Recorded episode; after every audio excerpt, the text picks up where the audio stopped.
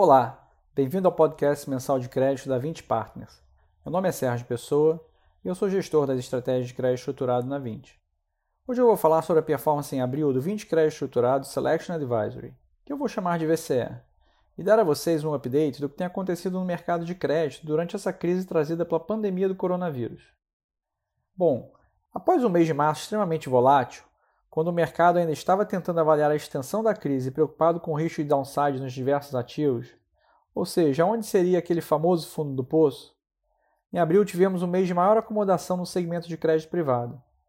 De um lado, a grande onda de venda de ativos ocorrida no mercado secundário, fruto principalmente de resgates nos fundos cash enhanced, arrefeceu um pouco em abril, com um maior otimismo de que o lockdown poderia limitar a extensão da crise sanitária. Ao mesmo tempo, as medidas do governo para fomentar novos players no lado da demanda de títulos de crédito privado, principalmente os grandes bancos, também surtiram algum efeito para estabilizar o mercado. Ao final, foi possível estancar a piora de spreads de crédito, e vários ativos já começaram a mostrar algum fechamento de taxa.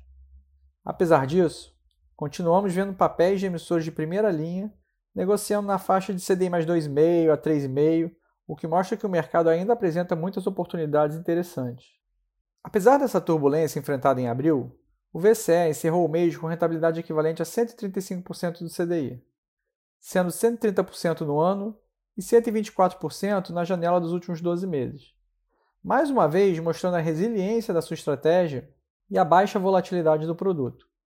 Essa performance consistente com baixíssima volatilidade nos coloca em um patamar bastante diferenciado em relação à maioria dos produtos de crédito da indústria onde a baixa correlação do fundo com variáveis de mercado como bolsa, dólar e juros torna a alocação no VC uma alternativa ainda mais interessante estrategicamente, do ponto de vista da formação de portfólios. Em abril, o FDIC Cadeia de Fornecedores seguiu como principal contribuidor da performance do VCE, tendo permanecido bem alocado durante todo o mês.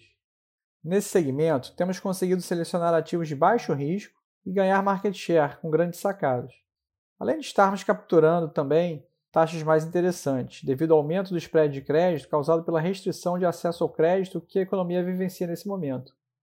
Seguimos também priorizando uma carteira de recebíveis revolventes de curto prazo, com prazo médio de 30 dias, para aumentar a flexibilidade de alocação e a liquidez do fundo.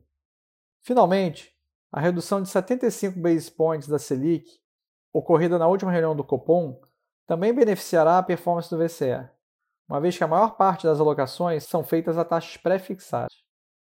Em relação ao resto da carteira, aproximadamente 40% do VCE está investido em um portfólio diversificado de cotas sêniores de FDICs, com diversos tipos de lastros, como por exemplo cartão de crédito, multicedente multisacado, crédito consignado, entre outros. Temos atualmente 15 diferentes emissores de FDICs na carteira, representando em média 2,5% do patrimônio líquido cada um, em cotas sêniores e com elevado grau de subordinação.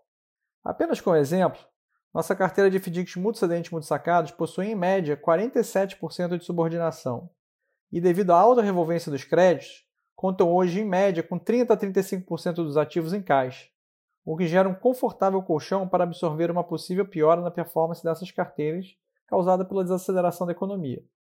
Alguns dos fundos já têm, inclusive, nessa combinação entre cota subordinada e caixa livre, o suficiente para amortizar todos os cotistas sêniores se preciso fosse. Bom, vamos terminando por aqui hoje. Muito obrigado a todos pela atenção e até o nosso próximo podcast.